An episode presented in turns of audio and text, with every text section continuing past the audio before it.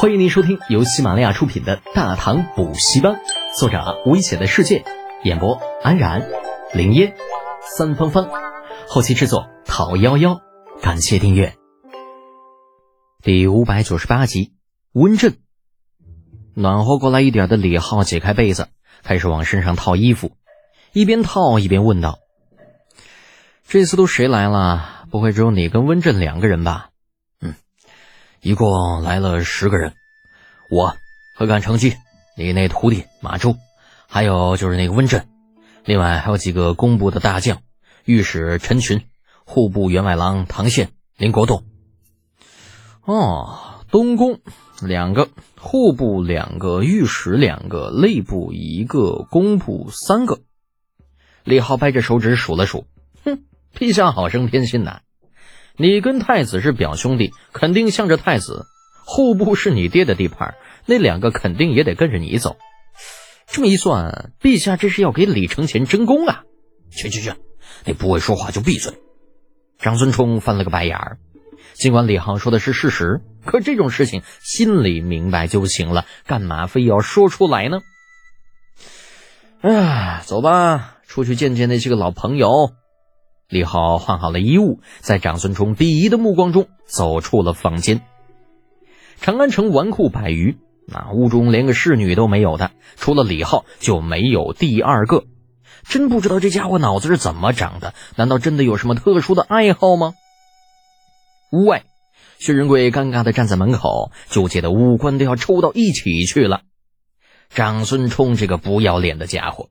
进了府门之后，就跟山贼进了村一样，仗着李浩好友的身份，在府中横冲直撞。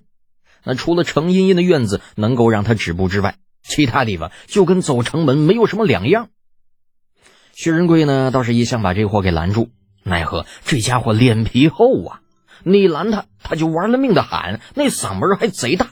无奈之下，只能妥协，让他闯进了李浩的房间。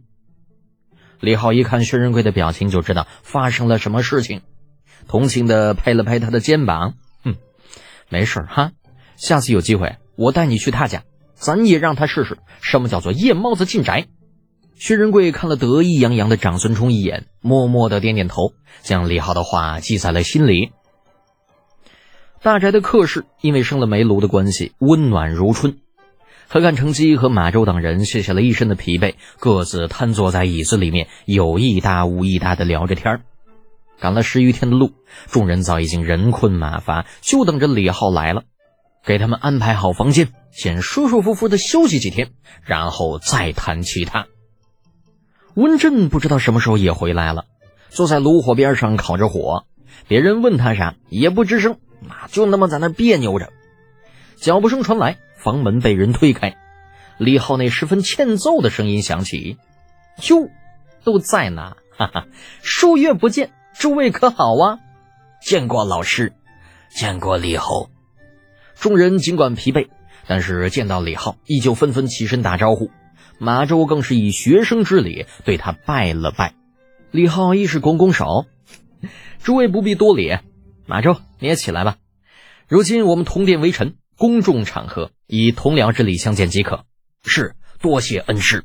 马周虽然口中应是，但是在起身之后，却主动站到了李浩的身后。一日为师，终身为父。别看李浩的年龄比马周要小，但是在马周的心里，自己今天的一切可都是这个小老师给的。如果没有老师，便不会有他的今天。李浩见他如此，倒也没有再说什么了。笑了笑，对梗着脖子与自己冷冷对视的温震道：“温兄为何这般表情啊？可是李某有什么得罪的地方吗？”李德简休要在这里与某打马虎眼。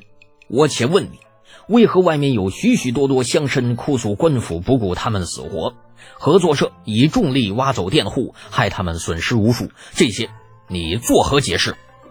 众目睽睽之下，这温震丝毫都没给李浩任何面子。大声斥责道：“如果你今天不能给本使一个合理的解释，本使定要上书弹劾于你。”张孙冲瞥见李浩脸色微沉，生怕温震这个不知深浅的家伙再说下去会被揍到他爹爹都不认识他，连忙打起圆场：“呀，温兄啊，我们今日方到，对这边的情况又不熟悉，还是先休息几日，等过段时间熟悉了情况再谈此事，可好？”不料啊，那温震毫不领情不说，反而狠狠的一甩衣袖：“张孙冲，此事与你无关。如果你要是硬插一脚，别怪我连带你一起弹劾。”得，天作孽犹可为，自作孽不可活呀！反正老子该劝的都劝了，既然丫自己找死。那就怪不得老子了。长孙冲铁青着脸，气呼呼的找了个位置坐下，闭目假寐起来，眼不见心不烦。其余众人面面相觑，也不知道应不应该开口去劝。那马周呢，倒是想说点什么，但是却被李浩拦了下来。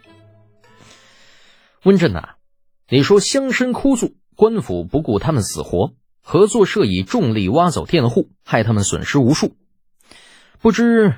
那可有什么根据吗？李德简，你以为我温镇是个瞎子不成啊？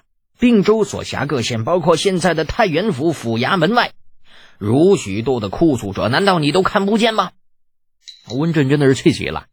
原本经过太谷县的时候，他以为那种情况只存在于一县之地，可是没有想到进了太原府之后，才发现这边的情况比太谷县还要严重的多。数不清的乡绅顶着大雪在府衙前苦苦哀求，可是太原刺史也好，太原县县令也罢，却全都对此视而不见。在温镇看来，这一切固然有太原府官员的责任，但是归根结底还是因为李德俭那个什么所谓的合作社啊，这合作社的出现满足了一部分百姓的利益，但损失的却是另外一部分人。如此行径，在他的眼中看来，那就是沽名钓誉啊！李浩摇了摇头，并未如长孙冲所想的那样冲上去教训温震一番，怜悯的叹了一口气：“哎，温震呐，我必须提醒你，在很多时候，你的眼睛所看到的东西未必就是真的。也就是说，眼见未必是实，耳听也未必就是虚。”所以，我建议你最好认认真真下去调查一下，去看看那些个哭喊着受了无限委屈的家伙们真实的嘴脸是什么样子。正所谓没有调查就没有发言权。你作为御史，既然想要为朝廷负责，那就要负责到底，不要干那种只听一面之词，然后再屈打成招的恶心事。好，好，好，好！没想到啊，事实俱在，你还要狡辩。既然如此，我温震。李浩打断温震，似笑非笑的说道：“哼，温震啊，如果我是你，现在就不会在这里放这些个狠话，省得将来有一天被打脸。温某不用你教如何做人，便是将来真的被打了脸，那也是为了天下百姓。反倒是你李德俭，将来水落石出的那一天，希望你不会后悔今日的决定。到时候，温某定不会对你手下留情。陈群，你是要留下，还是跟我一起？”一边陈群都懵了，这这我家我招谁惹谁了？为什么非要把我烧上？明明我只是来镀镀金的，好不好？本集播讲完毕，安然感谢您的支持。